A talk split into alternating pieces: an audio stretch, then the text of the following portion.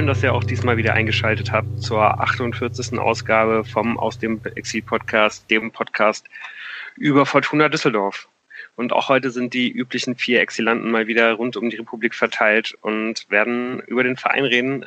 Und das heißt, der Jan sitzt in München. Hallo zusammen. Der Moritz in Köln. Abend.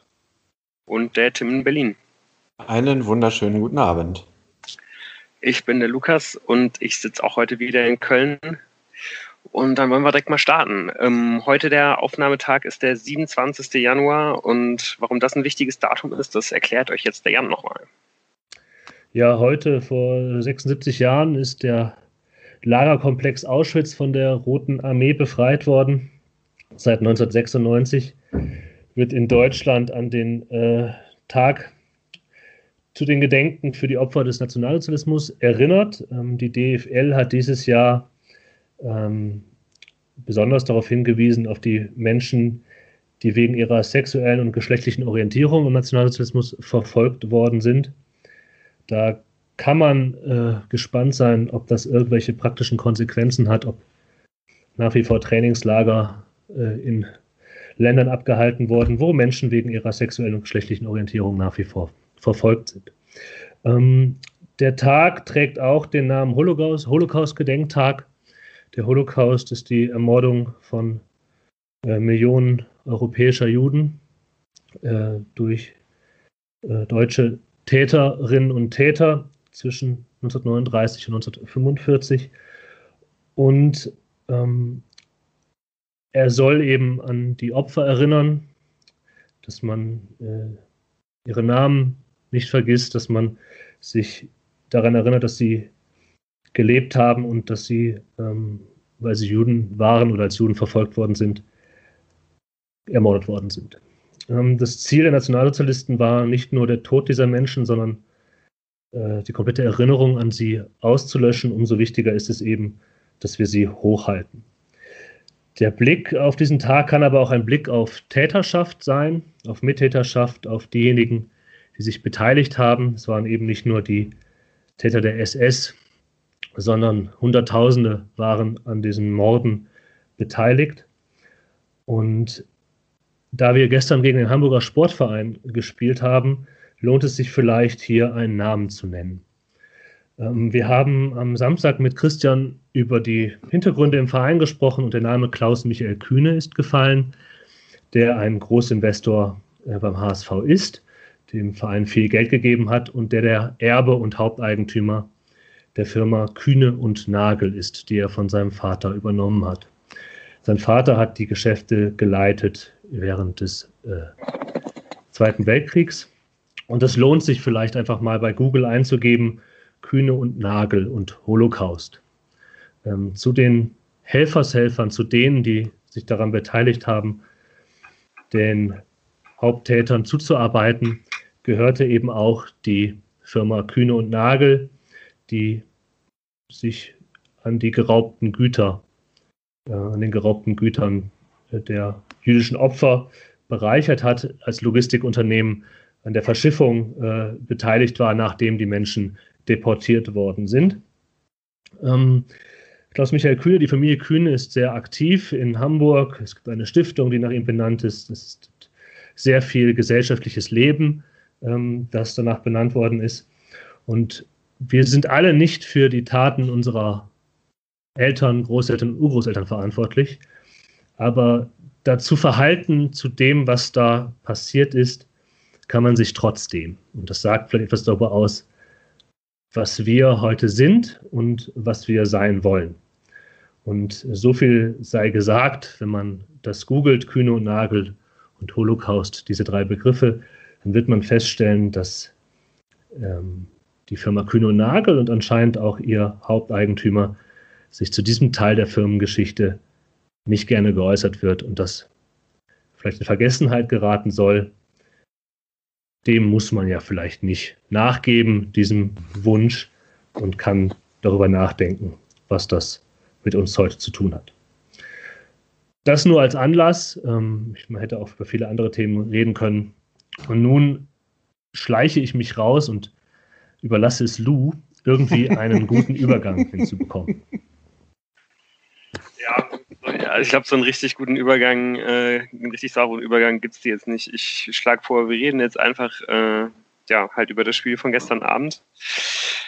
Fortuna gegen den HSV 0 zu 0 und äh, ja, wir werden uns bemühen, vielleicht auch mal eine etwas kürzere Folge diesmal zu machen als sonst, weil ja zumindestens äh, von den ja, von den, von den Szenen, die einem halt wirklich äh, stark in Erinnerung geblieben sind, gibt es diesmal vielleicht ein bisschen weniger als sonst, mit Sicherheit ein bisschen weniger als am letzten Freitag. Ähm, ja, ich weiß nicht, wie es euch ging. Ähm, als am Montag die Nachricht kam, dass ähm, das Schinter Appelkamp ähm, ein paar Wochen ausfallen wird, war ja im, äh, ja, im, im Fortuna Lager, also da im Besonderen, weil das ja, glaube ich, kurz vor der Pressekonferenz von Rösler äh, bekannt wurde, im Besonderen bei Rösler irgendwie äh, erstmal Erleichterung zu spüren, dass äh, das Appelkamp nicht länger ausfällt.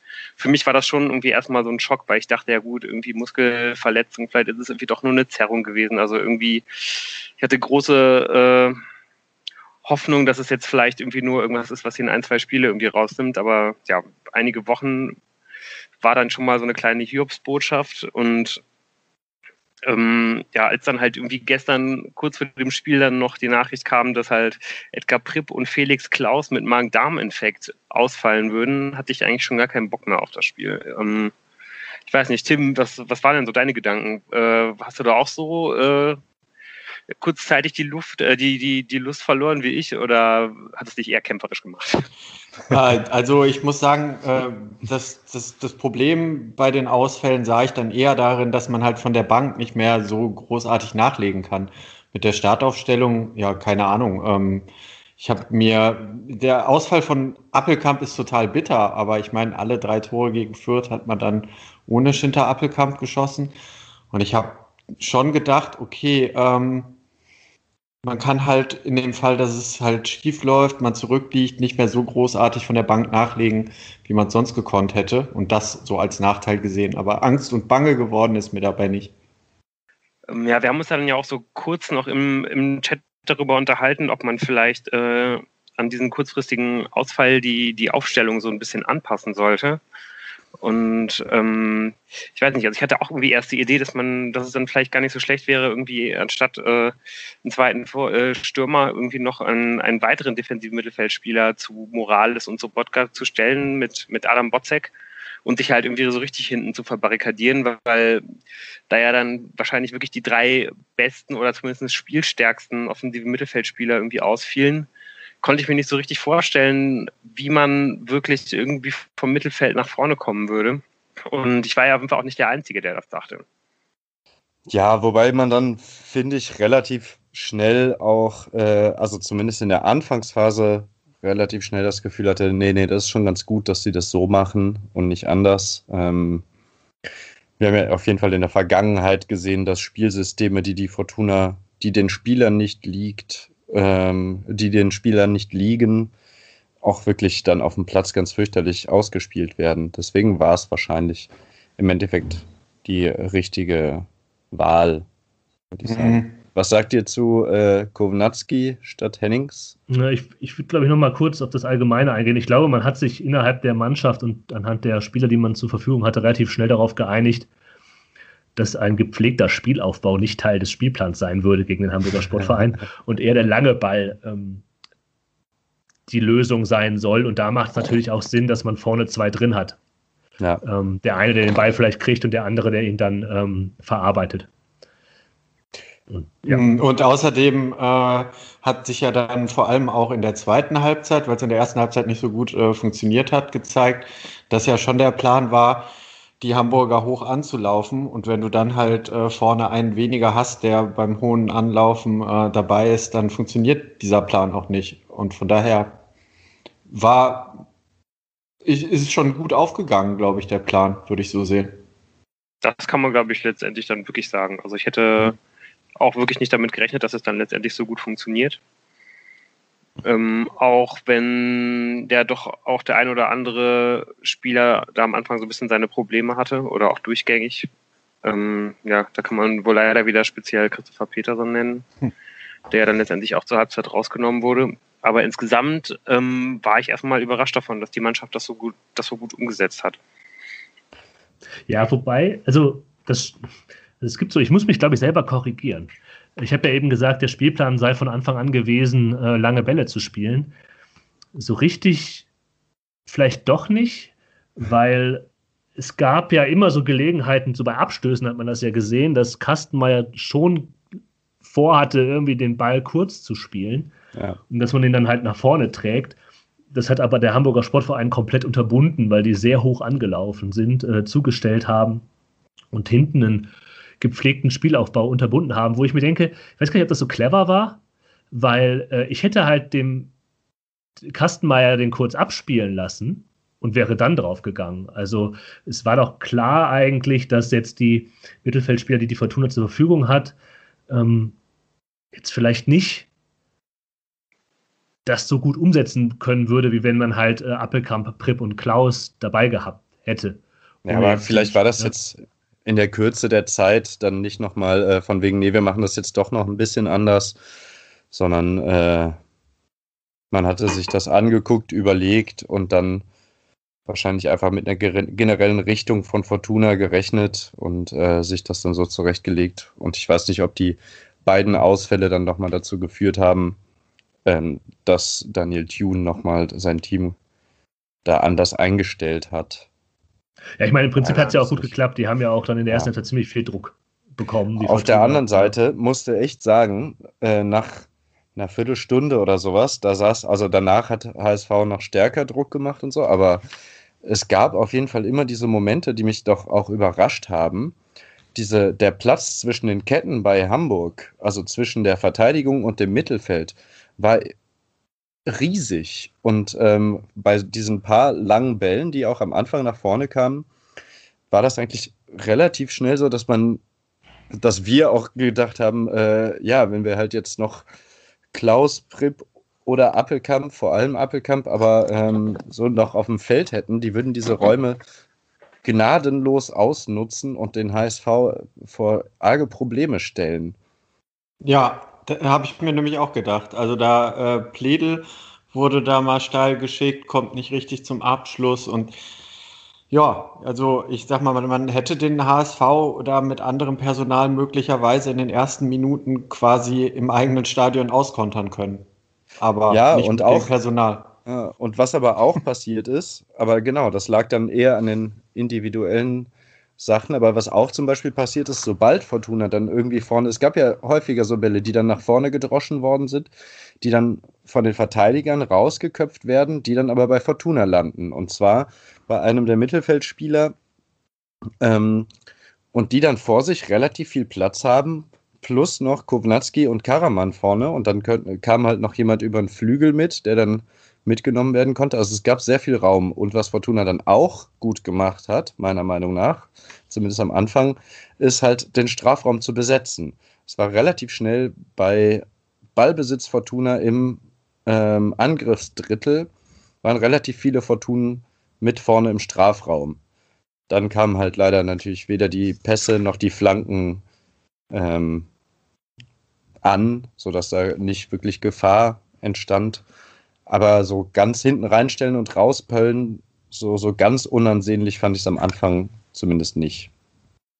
Ja, aber ich finde jetzt auch nicht, dass das Bild, das du jetzt hier beschreibst, entspricht nicht der ersten Halbzeit, wie ich sie. Also, das will, heißt nicht, dass es das falsch ist, aber wenn man am Ende der ersten 45 Minuten ähm, äh, darauf hätte tippen müssen, wer dieses Spiel gewinnen würde, dann hätte man doch sehr viel Geld auf den Hamburger Sportverein gesetzt, der durchaus ähm, aktiver war und die, die Mannschaft, von der man den Eindruck hatte, die kann halt am ehesten ihr normales Spiel, das sie halt normalerweise spielen würden, durch, durchsetzen. Das war, darauf hat ja dann auch Rösler auch zu Recht hingewiesen, dass dieser Eindruck, ähm, hier, hier der Hamburger Sportverein dominiert das, dass man dann darauf hat, dass, dass es nicht sonderlich viele erfolgreiche Abschlüsse auch gab beim HSV. Ja. Also das stimmt ja. natürlich auch. Ja, ja aber ähm, natürlich waren die viel mehr im Ballbesitz, ähm, viel überlegener, passsicherer. Das schon. Ja, aber also was wir jetzt beschrieben haben, und wir sind jetzt natürlich sehr stark darauf eingegangen, was vielleicht ein bis drei Nadelstiche waren in der gesamten Halbzeit, war, dass die Konteraktionen, die man im Ansatz hatte, ähm, vielversprechend teilweise waren. Und man durchaus völlig unverdient zur Pause auch 1-0 führen kann. Ja, aber ich glaube, vor allen Dingen waren wir jetzt auch, also ich habe mein Gefühl war, dass wir jetzt vor allen Dingen gerade die, äh, die erste Hälfte der erste Hälfte besprochen haben. Genau. Wo das irgendwie noch wesentlich besser funktioniert hat. Genau. Und, und äh, später hat ja dann wie doch der HSV ein bisschen mehr, ein bisschen mehr Zugriff ja. bekommen, auch nicht mehr ein bisschen, ein bisschen weniger Raum zwischen den Ketten gelassen und ähm, ja auch irgendwie nicht mehr so leicht die Bälle im Mittelfeld gegen Morales und Sobotka verloren, auch wenn die das wirklich sehr, sehr gut gemacht haben gestern. Ähm, und das ist, glaube ich, auch ja so ein bisschen die Geschichte des Spiels gewesen. Ne? Also das sind einfach beide Spieler, die ähm, halt sehr, sehr gut darin sind, im Mittelfeld äh, den, den Raum zu verdichten, die Bälle zu, zu gewinnen und dann vielleicht auch mal den, den Ball dann irgendwie mal nach vorne zu tragen, äh, auch mal über ein paar Meter, aber dann eben nicht mehr. Also wenn, wenn die als dritter Spieler nach vorne stoßen, das, ja, die, die wissen halt dann meistens einfach nicht genau, was sie damit machen sollen. Die haben beide keinen, keinen guten Abschluss, die haben vor allen Dingen keinen guten Pass. Die, äh, ja, sie nehmen dann auch nicht den richtigen Laufweg mit Ball. Ähm, das ist halt einfach, ja, das, das, ist halt einfach deren Spielweise und das sind eben die Spieler, die sie sind. So und damit muss man sich einfach abfinden. Und ich glaube, ja, da war gestern nochmal ein weiteres Beispiel für, auch wenn man das natürlich schon sehr, sehr deutlich irgendwie in, ja, im ersten Saisonviertel gesehen hat oder halt auch noch äh, in der, in der Funkelzeit, wo die ja auch häufig oder auch mal ausgetauscht zusammen mit Botzek halt irgendwie die Zentrale gebildet haben. Ja, also ich würde das jetzt ein bisschen abschwächen. Ich glaube, es kann schon mal mit den beiden auch klappen. Also sie haben beide in der Saison schon Pässe gespielt, die sehr ansehnlich ja. waren, aber ich gebe dir, dir recht, in der in der Regel ist es wahrscheinlich ein bisschen komplexer und dann hätte man lieber mh, hm, vielleicht zumindest äh, einen der, der verletzten oder angeschlagenen Spieler dabei gehabt. Das ist, steht ja außer Frage. Ähm, ich weiß jetzt gar nicht, ob ich jetzt hier das. Ich fand nämlich, also wenn wir jetzt noch mal ein bisschen, ein bisschen Offensivüberlegungen bleiben und dann vielleicht mal auf die Defensive kommen, ja. es fehlte halt auch so ein bisschen, das konnte man an Kenan Karaman gut festmachen. Kenan Karaman hat bis zu einem bestimmten Punkt Sachen sehr gut gemacht. Der hat dann halt den Ball mal abgeschirmt, dann, ne, äh, den, den, dann diese zweiten Bälle vielleicht auch bekommen. Aber danach ist ihm gestern nicht viel geglückt. Also da waren mhm. viele sehr sinnfreie Abschlüsse, gefühlt zehn Meter drüber dabei. Oder so Situationen, wo er den, den Mitspieler nicht sieht, wobei man sagen muss, so viele Alternativen hast du gar nicht, weil nicht so viele eigene rot-weiße ähm, um dich herum sind. Also so ein bisschen unglücklich ist es halt. Da kann man auch sagen, wenn das vielleicht ein bisschen besser klappt, da, dann kann man noch vielleicht auch unverdient, wie Tim es eben gesagt hat, äh, tatsächlich mit einem ähm, Sonntagsmoment äh, da 1-0 in die Pause gehen. Aber das wäre eigentlich ähm, ein bisschen zu viel des Guten gewesen, weil der Hamburger Sportverein die Verteidigung bis zu einem gewissen Punkt schon gefordert hat. Ja, aber man hat dann auch sorry. gefordert, aber nicht überfordert. Also mhm. insgesamt äh, hat man äh, ähm, das, was ja das erklärte Ziel war, ähm, den Simon Terodde so komplett aus dem Spiel zu nehmen, ja, das ist ja komplett aufgegangen. Ja, generell war ja die ganze Mitte auch komplett zu. Also ne, es gab dann immer, ich, es hat sich dann Fortunas Mittelfeld auch, finde ich, im Laufe der ersten Halbzeit immer weiter nach hinten verschoben. Die standen irgendwann ganz kurz vor der Verteidigerkette, immer diese Ketten. Und ähm, ja, dann ist nach vorne halt wirklich fast gar nichts passiert, aber die haben wirklich schon auch sehr stark dagegen gehalten, gegen diese starken Spieler. Ich meine, dem HSV ist wirklich der dann auch nichts eingefallen, um das zu knacken. So. Ja, vielleicht kann man an der Stelle auch nochmal die beiden Innenverteidiger loben. Ja äh, Hoffmann und vielleicht noch mal ein bisschen mehr Kevin Danso, ähm, die das wirklich richtig, richtig gut gemacht haben. Also so ganz exemplarisch äh, steht da, glaube ich, in der zweiten Halbzeit irgendwann eine Szene, wo Terodde mit ähm, relativ viel Platz um sich rum, außer eben, dass halt Kevin Danso direkt hinter ihm steht, aber halt eben sonst zu den Seiten im Strafraum ähm, da wird er, er wird er am äh, Elfmeterraum angespielt mit dem Rücken zum Tor und das ist halt eigentlich sowas, wo man denkt, okay, jetzt dreht er sich und schießt ihn halt einfach rein, weil es ist halt die Monterodde. Kannst du nichts tun. Und dann nimmt ihm halt einfach Kevin Dunn so von hinten so dermaßen souverän den Ball ab. Äh, das ist wirklich eine absolute Freude war. Also ja. fand was sagt uns das? Ganz großartig diese Szene und man muss vielleicht irgendwie auch nochmal äh, herausheben, dass, dass beide Spieler halt schon in der ersten Halbzeit äh, gelb gesehen haben. Hoffmann ja. sogar nach, nach zehn Minuten. Weiß nicht, vielleicht können wir auch später nochmal über die auf jeden Fall sehr kleinliche Linie vom Schiedsrichter reden. Engagiert, engagierte Schiedsrichterleistung. Ja, also der hatte auf jeden Fall ähm, ja schon weitestgehend ist der, hat er wirklich eine klare Linie gehabt, würde ich sagen. Nicht, vielleicht nicht ganz durchgehend, aber weitestgehend, aber die war wirklich sehr, sehr kleinlich unter einer zehnten Minute für ein, äh, für ein seichtes, allerweltsfaul im Mittelfeld halt schon für einen Innenverteidiger halt gelb zu geben. Weiß ich nicht, ob das jetzt unbedingt nötig war, aber naja, okay, trotzdem wirklich nochmal äh, ja, Respekt an die Leistung von den beiden Innenverteidigern, die das halt trotz den beiden gelben Karten dann bis äh, zum Ende sauber durchbekommen haben. Ja, das Problem von Simon Terodde ist halt, dass er gegen zwei Erstliga-Innenverteidiger gespielt hat. da wissen wir, dass er das nicht ganz so gut kann. Um jetzt mal ein bisschen ähm, arrogant hier äh, durchs Mikro zu pöllen. Aber ja, FCA-Fans da draußen reiben sich jetzt die Hände. Ja, also boah, Kevin Danso, wenn das ist schon bitter, dass der, dass der nächste Saison weg ist. Bei, bei Hoffmann noch, noch ein bei Punkt. Scheiß Augsburg. Ja. Also es, freut einen ja dann noch nicht mal, wenn der da besonders toll spielt und auftrumpft. Vielleicht verkaufen sie ihn nach Schalke oder so. In die zweite In Liga. ähm, nee, aber zu Hoffmann, das finde ich nämlich ganz interessant, weil das hat ja Rösler bei dieser ganzen Magen-Darm-Problematik, die diese Mannschaft ja beschäftigt hat, schon vorher und man scheinbar gibt es keine neuen Fälle, sodass man hoffen kann, dass das sich nicht durch die Woche zieht. Dass Hoffmann ja wohl auch einer der Betroffenen war.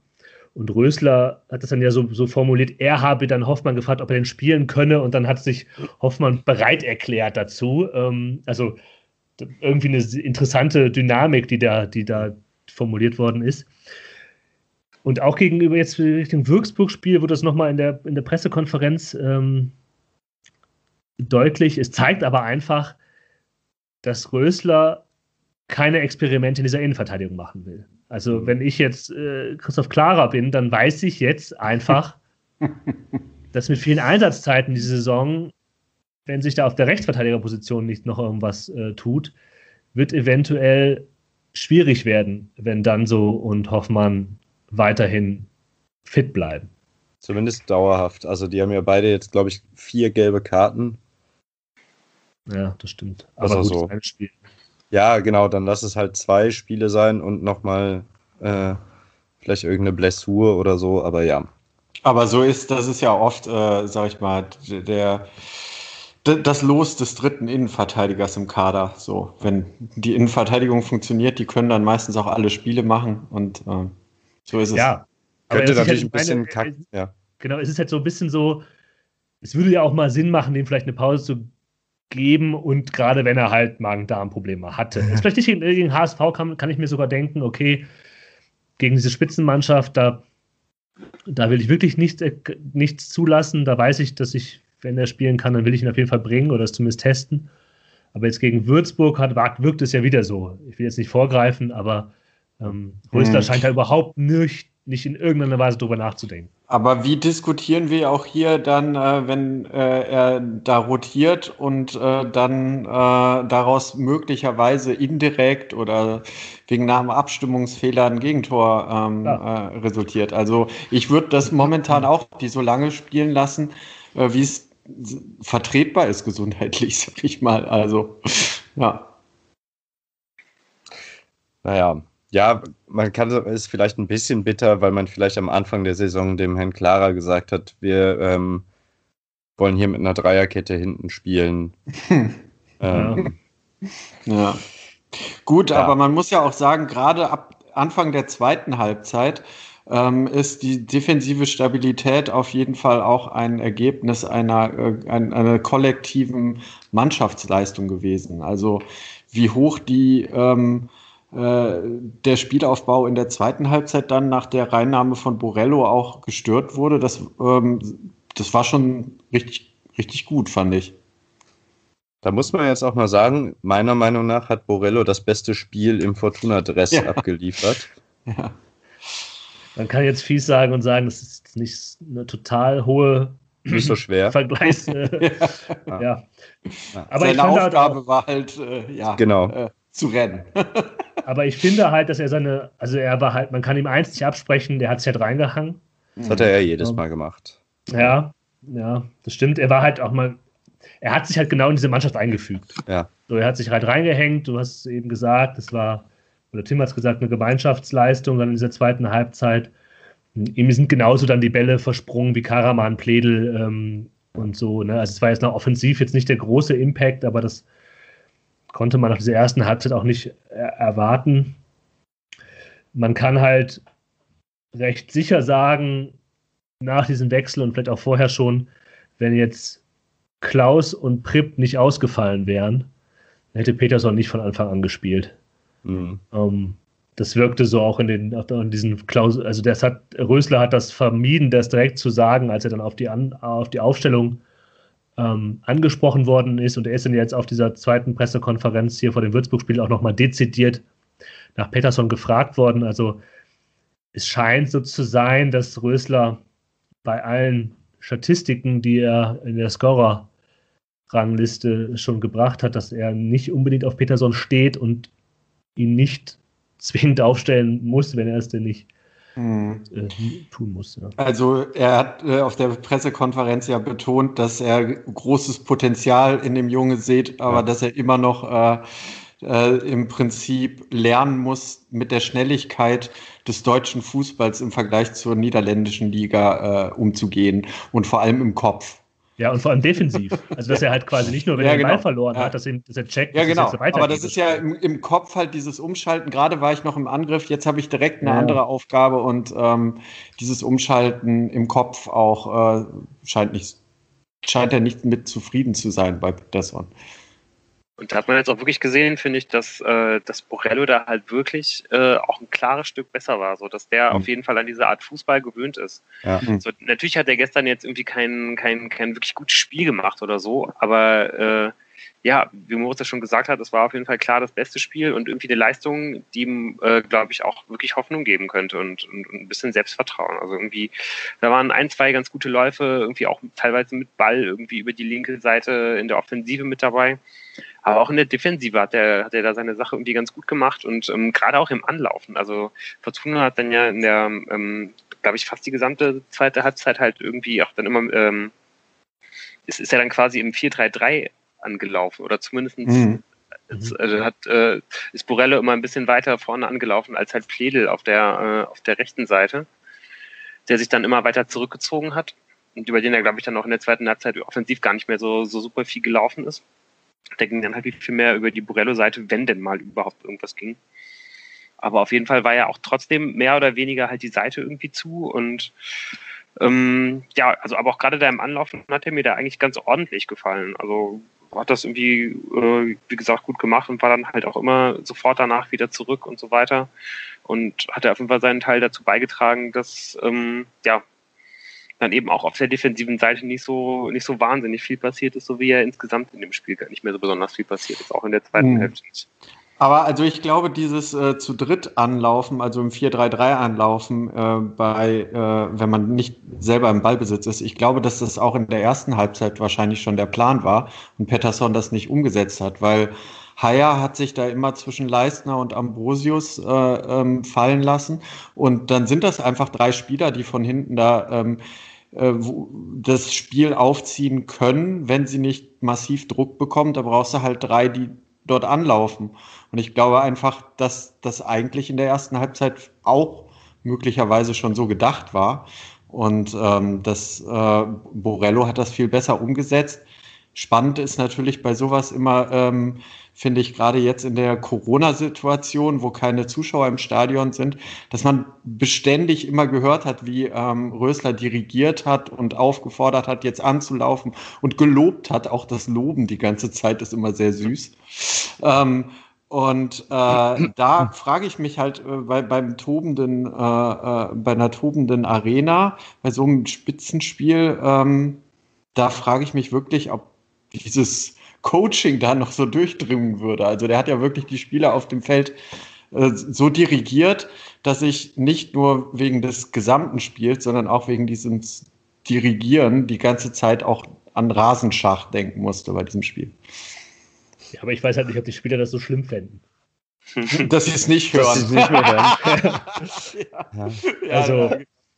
Oh, kannst du mich nicht einmal in Ruhe lassen, Uwe? ich glaube, der Vorteil bei so einer Halbzeitpause ist auch, dass die Spieler, die gerade in der ersten Halbzeit auf der, auf der Seite von Rösler gespielt haben, wissen, dass sie in der, in der zweiten Halbzeit ein bisschen mehr Ruhe haben vor ihm. ähm, ja. Also ich kann mir das auch schon vorstellen, dass es für die ein bisschen nervig ist, weil die, ja, die wissen ja eigentlich, was die Ausrichtung ist. Ne?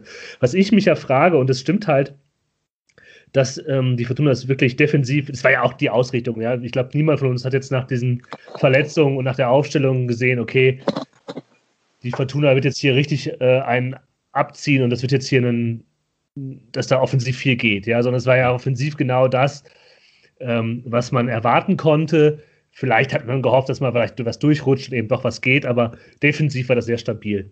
Und was ich, was mich verwundert hat, ist, dass halt, dass halt der HSV fast überhaupt nicht darauf reagiert hat. Also mhm. Thion hat ja ähm, dann einmal in der 56. gewechselt und dann erst äh, wieder in der 78. Ich weiß jetzt nicht, ob er da während des Spiels noch groß umgestellt hat, aber ich hätte halt gedacht, mh, hm, dass wenn man der HSV ist, auch ein kleines Punktepolster hat zu einem ersatzgeschwächten Konkurrenten, ähm, das muss man ja jetzt so sagen, kommt, dass man da ein bisschen ambitionierter ist und vielleicht noch ein bisschen mehr probiert. Aber zu dem Spiel gehört eben auch, dass der HSV mit diesem Ergebnis anscheinend genauso gut leben kann wie die Fortuna. Ja. Was ich aus Hamburger Sicht nicht komplett zufriedenstellend finden würde, aber das ist ja deren Sache. Also ich fand so ein bisschen, das hatte der Christian so schön gesagt und das äh, blitzte am Anfang, also so in der ersten Halbzeit auch mal auf. Ähm, die Mannschaft hat halt Bock und erzielt gute Ergebnisse, wenn es den Spaß macht. Und wenn man den, den Spaß ein bisschen versaut, dann läuft es halt auch irgendwie quasi gar nicht. So, ne? Und das fand ich war schon so ein bisschen man hat so ein paar Sachen gehabt, wo, wo Kittel einmal komplett durchs Mittelfeld gelaufen ist, drei Fortunen nass gemacht hat und dann noch den richtigen Pass angebracht hat und so, wo ich dann dachte, uh, fängt das jetzt mit dem Spaß an. ähm, aber das hat Fortuna ziemlich, ziemlich gut hinbekommen, dass es, glaube ich, einfach sau anstrengend war.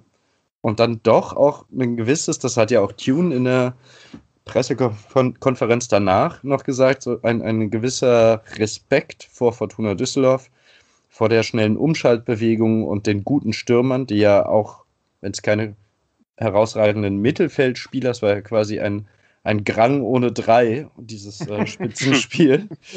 ähm, so, so, ohne diese drei Mittelfeldspieler ähm, trotzdem zwei beziehungsweise drei dann noch Hennings von der Bank sehr, sehr gute Stürmer vorne drin stehen. Und dann war es eben so eine Mischung aus, ja, nee, richtig Spaß macht das hier nicht. Und wir haben schon auch noch Schiss, dass uns die, dass die uns da noch einen reineiern. Ja, weil zu Recht. So ein, so ein Karaman kann immer mal treffen, so ein Hennings kann auch immer mal treffen und Kovnatski hat es jetzt auch schon ein paar Mal gemacht. Und da muss ja nur einmal gut einer auf den Kopf fallen. Ne? Ja, aber so ein Hennings kann auch immer mal treffen. Das ist nämlich der nächste Punkt. Hennings kommt erst in der 76. Minute. Mhm. Und sagen wir mal so, in den Minuten vorher war jetzt David Kovnatski nicht total auffällig. Ähm, ich hätte mit diesem Re also ich hätte diesen Wechsel gerne früher gesehen, nicht, ähm, weil ich glaube, es hätte was groß was geändert, aber vielleicht hätte es dem HSV noch mal ein bisschen früher zu denken gegeben. Ich weiß es nicht, aber das, Angst gemacht. Was, naja, aber was, was kann man denn verändern? Es ist ja klar, dass man in der, in der defensiven Struktur nicht viel verändern wird. Ähm, aber man denkt sich halt, vielleicht geht ja noch schon noch was und Kovnatski war einfach kein Faktor mehr. Ja. Also, ja, stimmt. Ähm, das muss man schon sagen. Und dann dann haben wir gedacht, okay, na, es ist, ist, ist nicht dramatisch, ne? Aber da, daran musste ich halt eben denken, als dann Hennings äh, kam, dass, dass ich das hätte vielleicht ein bisschen früher gesehen hätte. Ähm, und die einzige offensive Option, die dann die Fortuna ja hatte, mehr oder weniger war irgendwie Standards rauszuholen und über Standards zu kommen. Ähm, da gab es dann ein, ein, paar von, die lange nicht sonderlich gefährlich worden sind. Allerdings gab es ja eine neue Standardvariante, die die Fortuna hat einführen können, nämlich äh, Kevin Kartemann dann so, Alter, ja. beeindruckend reinwerfen kann. Voll geil. Ja. auf jeden Fall Moment, eine neue Variante. Ja. Also es war kurz vor knapp, da, da es gibt, glaube ich, so eine Kuhle im Boden ähm, und Ulreich knüppelt den dann halt in blöd halt ins Aus. Und da ist es so, jetzt, jetzt ist dieser, das ist dieser Moment, ja, wo der weite Einwurf genau das glückliche 1 zu 0 erbringt und äh, wo dann der Mythos wieder, äh, wieder ins Leben äh, gebracht wird. Die 35 Meter Einwürfe, ja, ja. Aber also in der Nachspielzeit, nach der 90. da hätte äh, dann am Ende ja, hätte der HSV ja dann doch noch in die Röhre gucken können. Ne? Also da gab es ja dann doch noch mal den Kopf, weil da von Kreinsch den äh, Ulreich äh, gut pflückt. Also vorher auch noch mal diesen ja. Kopfball von Karaman, der ja, ja auch ja, genau. nicht gut platziert war, aber da war Karaman relativ frei. Mhm. Und eben diese Standards, wo auch, ich meine, Hoffmann köpft einmal drüber, ja, aber ja. die größten Chancen gab es eigentlich so rund um die, um die letzte Minute, so, wo man dann gesagt hat, wenn jetzt ein Tor fällt, dann ist auch das Spiel gelaufen, so, dann kommt der HSV nicht mehr zurück. Und da hätte sich der HSV so von wegen, äh, weil man den Eindruck dann hatte, man kann mit einem 0-0 äh, gut leben, am Ende fast auch verzockt. So. Ja, und gerade auch dieser Kopfball von Kreins, ne? ich meine, der trifft den wirklich fast perfekt. Also, das war wirklich ein erstklassiger Kopfball wirklich schade. Aber letztendlich halt, äh, wie alle diese Chancen, irgendwie auch nicht zwingend genug, äh, dass man jetzt irgendwie aus dem Spiel rausgeht und denkt, ja, scheiße, da haben wir jetzt irgendwie zwei Punkte liegen lassen, sondern letztendlich, glaube ich, ähm, kann man sich halt mm, mit, über dieses Null halt irgendwie nicht beschweren und der, der HSV halt auf der anderen Seite eben auch nicht. Das hat ja Tune irgendwie dann direkt nach dem Spiel auch so gesagt ähm, vielleicht auch ein bisschen durch die HSV-Brille, aber letztendlich hat er dann ja auch wirklich nochmal ausgesprochen, genau das, was Jan vorher angedeutet hat, dass man halt als HSV mit diesem 0 zu 0 sehr gut leben kann. Und der wirkte eigentlich auch ganz aufgeräumt da nach dem Spiel. Ja, voll. Hm. Ein, eine letzte äh, Statistik äh, zu dem Spiel, die ich ganz spannend finde, ist, der HSV hatte ja zwei Drittel Ballbesitz.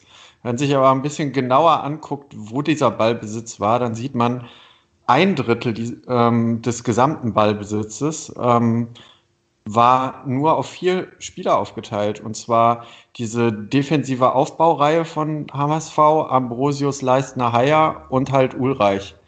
Die hatten halt ein Drittel Ballbesitz, ein Drittel der Rest des HSV und ein Drittel Fortuna. Und das zeigt halt schon sehr deutlich, dass sie von dort hinten ähm, immer mal wieder hin und her gepasst haben und äh, dort auch schon so viel Druck bekommen haben, dass äh, die, das Mittelfeld gar nicht so richtig ins Rollen kam. Oder zumindest das Mittelfeld so gut zugestellt war, dass sich da ja. keine vernünftigen Anspielstationen. Am äh, wenigsten äh, Ballbesitz aller Spieler auf dem Feld hatte tatsächlich Simon Terodde, das heißt aber nichts. Das hat er ja, glaube ich, auch manchmal und macht dann zwei Tore draus. Ja. Ja. Ansonsten auf Fortuna-Seite natürlich Kastenmeier, Danso und Hoffmann mit den meisten Pässen. Und, ja. Muss man zu Kastenmeier noch was sagen? Ich fand den so ein bisschen, der wirkte ein bisschen übermotiviert. Hm. Ähm, aber Wird er, wirkt er manchmal, finde ich, ja. wo man sagt, irgendwann geht das nochmal in die, in die Hose. Aber ja, ich fand, es gab schon schlimmere Übermotivationsnummern. okay. ja, aber, aber als nur Strich drunter. Gespaltener Arsch heißt das dann. das ist ein Nullerspiel. Sehr gut. Hier in der, in der Skat. Äh, aber ähm, dann, äh, Rösler hat das ja auch schon vorgegeben. Er hat ja gesagt, auf die Frage, wie dann die beiden Spiele, Spitzenspiele gegen Fürth und den HSV zu bewerten sind, da hat er ja gesagt, das ist schön und gut, aber wenn wir jetzt gegen Würzburg nicht gewinnen und drei Punkte holen, dann war das alles vergebene Lieb Lebensmüh, mehr oder weniger. Und das ist natürlich jetzt ein wichtiges Spiel, das am Freitag auf die Fortuna wartet. Ja, genau. Äh, es geht jetzt am Freitag gegen die Würzburger Kickers. Und ja, dann werde ich jetzt mal äh, schauen, was ich noch so über die ähm, Würzburger zusammengetragen habe. Die spielen ja auf jeden Fall ähm, bisher eine relativ bittere Saison. Bisher ähm, hat man aus 18 Spielen ganze neun Punkte sammeln können.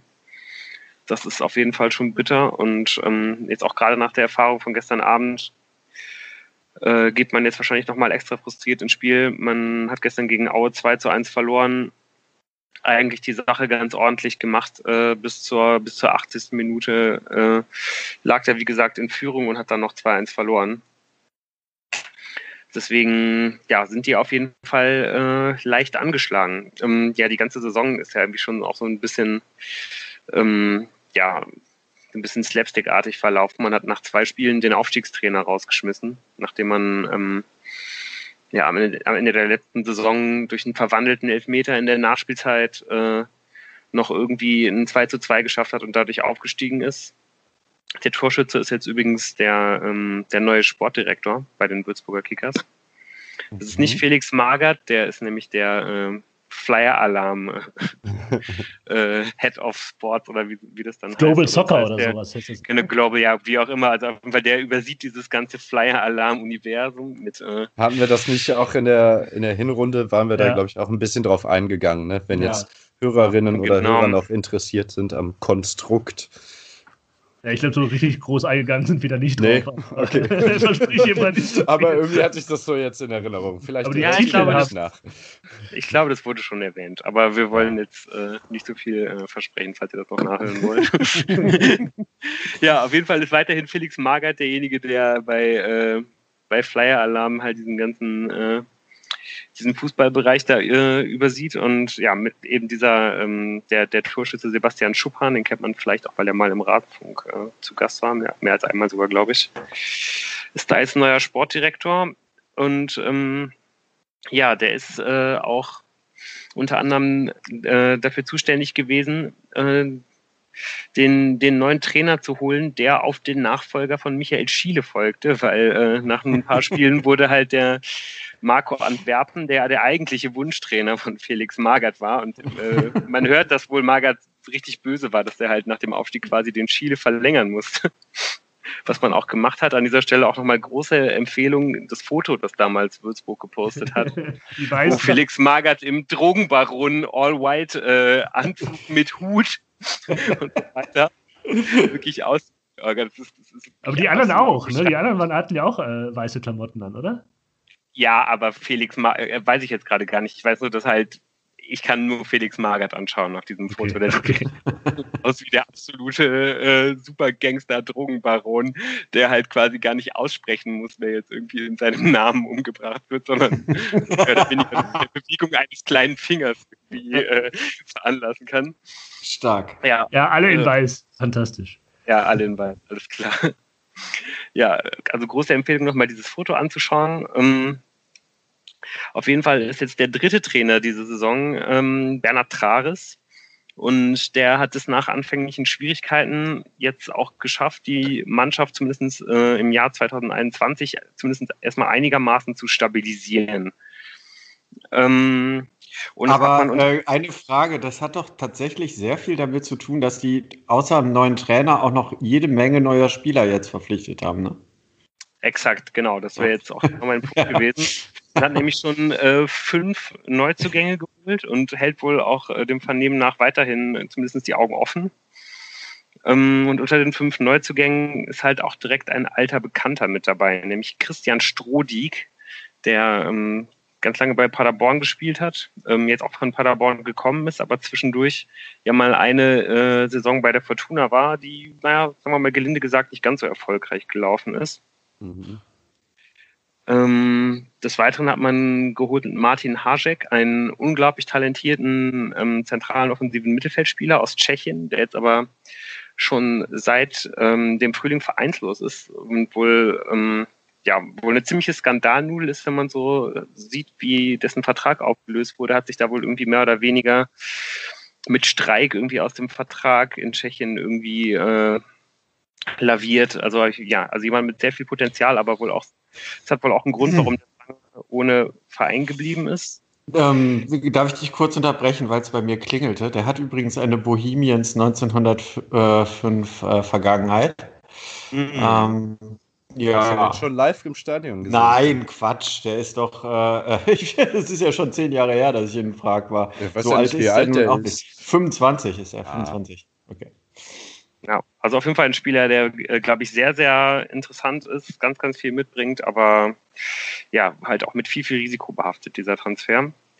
Dann kommt jetzt äh, mein Lieblingstransfer. Ähm, ich hoffe, dass ihr euch jetzt noch alle an diesen Spieler erinnert. Und zwar hat man äh, aus der österreichischen Filiale von Flyer Alarm, weiß ich jetzt gerade gar nicht, wie die heißen, Mira Wacker Möten oder so. Kann weiß es jetzt ja. gerade gar nicht.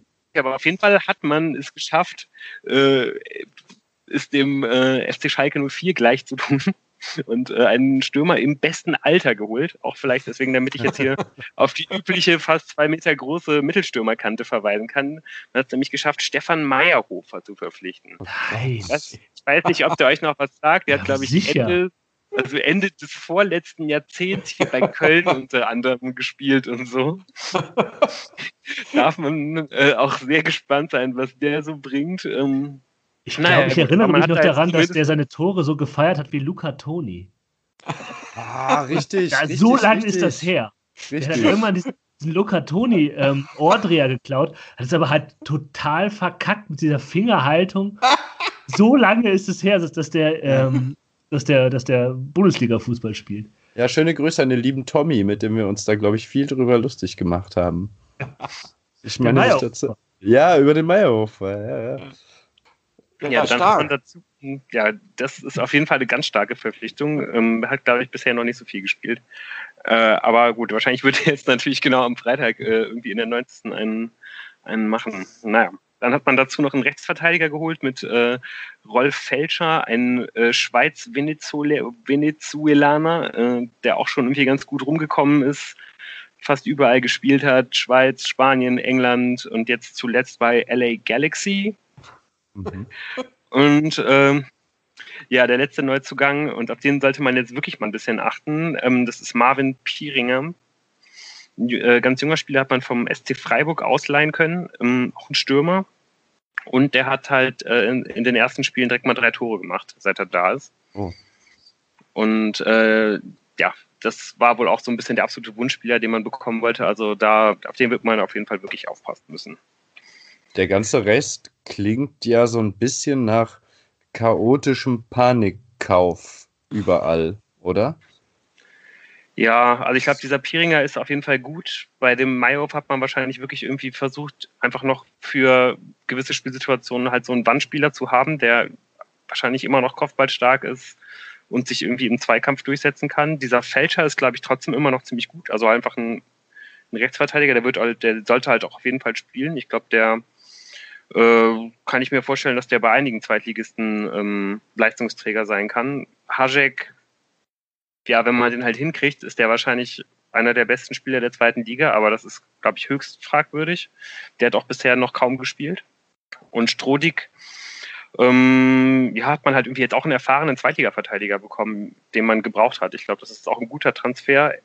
Einfach, ja, weil man halt einfach bisher da halt eine, eine absolute Problemposition gehabt habe. Also der Strodig wird halt auf jeden Fall spielen. Ähm, neben dem Auflaufen wird, ja, da, da äh, wird Everton, ich weiß nicht, ob er euch was sagt, der hat äh, schon beim HSV gespielt und bei Nürnberg hat jetzt auch schon ein bisschen Zweitliga-Erfahrung, aber ist auch ja, leicht absteigend irgendwie in seinen Leistungen in den letzten Jahren. Ähm, eigentlich hat er jetzt in letzter Zeit häufiger Hendrik Hansen gespielt, der ist allerdings mit der fünften Gelben gesperrt. Mhm. Aber dann ist das ja so eine uralt äh, äh, in Verteidigung, ne? Ja, die sind auf jeden Fall nicht mehr, nicht mehr ganz ja. jung beide, genau. Braucht man einen quirligen, ähm, quirligen Stürmer dazwischen. ja, rechts sollte auf jeden Fall Rolf, Rolf, Rolf Felscher dann spielen. Ähm, links der Kapitän Arne Feig, ähm, der hat ganz, ganz, der hat schon sehr, sehr viele Jahre bei Heidenheim gespielt, also auch sehr erfahren. Und im Tor muss ich jetzt alle enttäuschen, die sich auf Fabian Giefer gefreut haben. Der hat auch nach sehr durchwachsenen Leistungen diese Saison seinen Stammplatz an Hendrik Bohnmann verloren, den man vor der Saison von 60 München geholt hat. Da kann man auf jeden Fall auch sagen, dass das eine kleine Schwachstelle sein könnte, die, die Torwartposition. Ähm, ja, dann Mittelfeld ist ein bisschen schwierig zu bewerten, weil bisher haben die Würzburger häufig 4-2-3-1 gespielt haben das jetzt gegen Aue das erste Mal ähm, verändert äh, und haben mit Raute gespielt. Allerdings ist jetzt eigentlich der, der wichtigste Mittelfeldspieler, zumindest für die Offensive, mit David Kopatz der auch die meisten Scorerpunkte bisher hat bei den, bei den Würzburgern, auch mit der fünften gelben gesperrt. Mhm. Und ja, so richtig erschließt sich mir nicht, äh, wie, man, wie man das auffangen wird. Das, was mir jetzt bisher am wahrscheinlichsten erscheint, ist, dass man ähm, ja, dass man ähm, mit Dominik Baumann auf der rechten Seite spielen wird. Und ja, dann kommen Sondheimer oder Meisel äh, für links in Frage. Die sagen mir aber ehrlich gesagt auch alle nicht besonders viel, außer dass Dominik Baumann, glaube ich, relativ schnell ist. Und äh, in der Defensive dann äh, wahrscheinlich Daniel Hegle und Susi Togo starten werden. Und vorne dann eben dieser äh, angesprochene Marvin Pieringer, wobei jetzt auch gerade ähm, noch ein weiterer Neuzugang von vor der Saison, äh, ein Schweizer Rich Sunsi, auch getroffen hat. Also der ist auf jeden Fall auch einigermaßen gut drauf. Aber so richtig, äh, ja, so richtig automatisch stellt sich die, die Mannschaft irgendwie nicht auf und es hat eben auch in diesem 4-2-3-1 nie so richtig gut funktioniert. Gegen Aue hat das jetzt mit der Raute auch erstmal ganz gut funktioniert, aber man hat dann trotzdem wieder verloren. Ist mir jetzt auch nicht so ganz klar, ob man jetzt an dieser, warum man da jetzt irgendwie festhalten wird gerade dadurch, dass dann eben mit, mit Kopatz der eigentliche Zehner beziehungsweise linke Achter halt ausfällt. Ja, die sind ja nicht doof. Die werden sich halt hinten reinstellen und die Fortuna ja. machen lassen. Die werden sich tatsächlich das Braunschweig-Spiel angucken, glaube ich. Genau, also, das ist auch so ein bisschen die Taktik, die man in letzter Zeit halt irgendwie häufiger mal gefahren ist. Ähm, wundert einen jetzt beim Tabellenschlusslicht, die halt bisher, wie gesagt, äh, neun Punkte aus 18 Spielen haben, auch nicht so besonders. Gegen, äh, gegen Auer haben sie das allerdings ganz anders gemacht. Aber ich glaube, ähm, ja, wir können uns trotzdem darauf einstellen, dass die, dass die sich halt hinten reinstellen und, und vor allen Dingen verteidigen werden, ganz genau. Von Gut, daher kann man, man auch ganz froh sein, dass halt mit, äh, mit, mit halt irgendwie einer ausfällt, der halt auch, ähm, ja, gerade für die schnellen Konter dann irgendwie auch ein wichtiger wäre. Ja, ja dann hoffen wir mal, dass äh, nicht äh, dieser, dieser Klassiker, der jetzt irgendwie jeder Fortuna-Fan äh, sagen würde, ist, es ist doch klar, äh, äh, Strudi macht das Tor, weil er mal bei Fortuna gespielt hat. Hoffen wir mal, dass es äh, nicht passieren wird. Ähm, und ich denke mal, ein Tor sollte man doch äh, hinbekommen. Ja, das denke ich eigentlich auch. Ähm, wobei ich mir sehr, sehr unsicher bin, wie man da jetzt, wie man da jetzt starten wird. Ähm, es wird bestimmt irgendwie, kann ich mir schon vorstellen, dass es nochmal wesentlich in der Offensive ein oder zwei Wechsel geben wird. Also, ähm, Rüssler hatte ja angekündigt, dass alle Stürmer eine relativ gleiche Anzahl von Minuten sehen werden. Das würde ja eigentlich darauf hindeuten, dass jetzt halt Hennings für Karaman reinrotiert. Mhm. Auf der anderen Seite hat sich jetzt Kovnatski auch nicht wirklich angeboten. Mhm. Aber wahrscheinlich wird das dann erstmal so kommen, wobei mir das eigentlich ehrlich gesagt gar nicht so recht wäre, weil ich finde echt, dass halt Kugnatski, wenn überhaupt mal irgendwie als, Ein als Einwechselspieler diese Saison überzeugt hat. Ja, okay, das, das Spiel gegen Aue gab es auch noch, aber der hat schon mal ganz gute Spiele gemacht. Jetzt, ja, und ja. vor allem, ich finde halt, wenn du sagst, Kovnatski hat sich nicht angeboten, Karaman mit neun Ballverlusten hat sich jetzt am, äh, hat sich gestern jetzt auch nicht unbedingt aufgedrängt. Also ja, klar ist es ein wichtiger Spieler und das kann man jetzt nicht auf das Spiel dann übertragen. Und ich glaube auch, dass, dass wenn einer von den dreien am schwersten zu ersetzen ist von der Art und Weise und die, die Rolle, die er einnimmt, ist vielleicht auch Kindern Karaman. Aber total überraschen würde es mich nicht, dass. Ähm, nee, und deshalb, deshalb kriegt Karaman jetzt auch den Bankplatz ähm, am Beginn des Spiels äh, gegen Würzburg. Deshalb hat sich das wenn er das gleichmäßig aufteilen will, äh, Rösler so gedacht gegen Würzburg, lasse ich meinen potenziell stärksten der drei, wenn es auch nur Nuancen sind, ja. am Anfang auf der Bank. Und da gehe ich auch ganz stark von aus. Aber der kann ja dann immer noch, sollte es nicht laufen, von der Bank kommen. Also ich meine, was ist das bitte für ein Luxus? Ja. Ja, stimmt. Und ansonsten muss man darauf ähm, warten, ob Pledel und Klaus wieder fit sind. Mhm. Prip. Prip und, und ja. ja. Ah, Priedler, was habe ich gesagt? Prip, ja. ja. ja. Ioa ist ja. übrigens auch verletzt. Ne? Das, also ich habe da nichts drüber gelesen, aber das hat äh, Rösler gesagt in der PK, so ja, äh, Emma Ioa ist auch verletzt und, hm, und dann hatten wir ja eh nicht mehr so viel auf der Bank. Ja. Oder wisst ihr also da? Ich gehe ehrlich gesagt davon aus, dass, auch wenn das jetzt gesagt wird, weil er nicht gesagt wurde, äh, was er für eine Verletzung hat, dass er halt einfach keine guten Werte jetzt hat, nachdem er das erste Mal da gespielt hat. Und Meinst du? Äh, das ist ja einfach häufig so bei pfeiferschen Drüsenfieber, dass du dann halt irgendwie krasse Rückschläge hast, dass, es, dass, sich, dass sich das einfach noch ewig hinziehen kann. Das haben wir ja, glaube ich, auch in den, in den Folgen davor schon häufiger angesprochen. Ich kann jetzt auch nur aus eigener Erfahrung nochmal sagen, dass ich das irgendwie selber mal hatte und mich immer wieder irgendwie ganz gut gefühlt habe. Und sobald ich halt irgendwie dann Sport gemacht habe, ich mich auch immer wieder total schlecht gefühlt habe irgendwann. Und dass es echt über ein halbes Jahr gedauert hat, bis ich mich wieder einigermaßen normal gefühlt habe und meine Werte aber eigentlich immer okay waren. So, also das, das ist echt einfach eine große Scheiße. Wenn er wirklich jetzt einfach nur leicht verletzt wäre, wäre es richtig gut, äh, sozusagen. Mhm. Ohne dem jetzt irgendwie eine Verletzung zu wünschen, aber einfach, weil einem das mehr Gewissheit geben würde. Ich habe echt einfach große Sorge, weil er jetzt ja auch einfach mehrfach nicht im Kader war, ohne dass da gesagt wurde, was er für eine Verletzung hat, dass ja. es einfach daran liegt. Unwahrscheinlich ist es vielleicht nicht, aber wir wissen es ja. nicht. Ne? Drücke ja. die Daumen allen, die verletzt sind und hoffen mal, ähm, dass Schinter Appelkamp Du hast am Anfang gesagt, auch schneller wieder zurück ist, als man denkt. Ja. ja. Und Edgar Pripp und Felix Klaus äh, genügend Kohletabletten für den Freitag. Der Hoffmann hat noch ein paar auf Kante, die kann er äh, Bus Um zumindest 45 Minuten durchzuhalten. Wir fahren ja, in der Pressekonferenz hat ja, yeah. in der Pressekonferenz hat ja äh, also in der Pressekonferenz vor dem Spiel hat der Rüssler heute auch nochmal gesagt, dass Prip und Klaus heute auch nicht trainieren konnten. Ähm, von daher würde ich mal davon ausgehen, dass bei beiden die Tendenz eher dazu geht, dass sie, dass sie nicht einsatzfähig werden. Äh, äh, aber da, das ist ja bei Hoffmann auch anders gelaufen. Er hat auch einen Tag nicht trainiert, hat dann die ganze Nacht Durchfall gehabt und hat dann gespielt. Und jetzt hat er gesagt, so ja, bei Hoffmann ging das ja auch und mal gucken und jetzt haben die gestern nicht gespielt, jetzt mal gucken wir mal morgen und dann gucken wir mal. Ja. Ja, wir werden sehen. Wir können es jetzt, äh, ja, gute genau. Besserung auf jeden Fall. Ja. Ja, sonst geht ihr davon aus, dass, äh, dass im linken Mittelfeld was passiert. Ich glaube, sonst wird ja wahrscheinlich, wird, wird, sich die Mannschaft ja doch wieder irgendwie gleich aufstellen. Aber geht ihr davon aus, dass Peterson spielt? Nee. Ich glaube, nee. Pledel oder Borello. Ja, Pledel spielt ja eh. Nein, wenn Klaus spielt, nicht. Ja. Achso, ja, okay. Ja, aber also dann, ich kann mir auch vorstellen, dass er den Pledel auf links tut oder halt nochmal mit Borello spielt, weil ich glaube auch, dass er den gerne aufbauen möchte und auch ihn noch nicht ganz aufgegeben hat. Ja, ich glaube auch, dass Borello spielen wird. Kutris wäre natürlich noch eine Option, so zumindest in der Theorie, wobei der jetzt auch gar keine Einsätze mehr bekommt. Äh, ja, auch das ist ja irgendwie nochmal eine sehr, sehr schwierige Personalie, aber ich glaube, die müssen wir nicht jetzt besprechen. Und ich erwarte, wenn die Personalsituation sich nicht deutlich entspannt, äh, ich erwarte mal wieder einen, zumindest kurz einen Satz von Kelvin Ofori. Hm.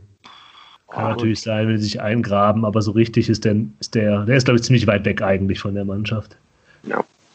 Ich kann mir das schlechter vorstellen, aber. Wir werden sehen. Wir werden sehen, genau. Ähm, die nächste Folge, äh, Lou, eine große Folge. Ganz genau. Also wir ähm, werden jetzt, weil wir jetzt in der englischen Woche versucht haben, immer sofort nach dem Spiel aufzunehmen, wenn wir beim nächsten Mal, weil da zehn Tage Zeit sind, werden wir ähm, ja voraussichtlich am Dienstag aufnehmen. Wir wissen es aber noch nicht so genau. Aber auf jeden Fall werden wir da auch die äh, angekündigte äh, äh, ja, Rückschau auf die, auf die Hinrunde machen, die Vorschau auf die Rückrunde, also halt mal so ein bisschen Bilanz ziehen, auch wenn dann natürlich der 19. Spieltag schon vorbei ist. Ja. Und ähm, ja, werden auch so ein bisschen vielleicht den Kader nochmal beleuchten, vielleicht auch schon mal so ein bisschen mit Blick auf die, auf die Sommerpause, was es so für, für Verträge gibt, die auslaufen. Das Transferfenster äh, wird dann ja schon geschlossen sein. Und genau, werden da halt mal so ein bisschen so einen, so einen kleinen Rundumschlag machen. Und da ja dann auch so viel Zeit zwischen den beiden Spielen liegt, ist dann da auch genügend Zeit für alle, das äh, ordentlich anzuhören. Ja. Mal gucken, ob wir es unter drei Stunden schaffen, weil wir diese kurze Folge, die wir jetzt anvisiert haben, ist jetzt auch knapp unter der Stunde. Wahrscheinlich sind wir gleich drüber. Genau. Also, ja, genau. Also das wird die Mammutfolge.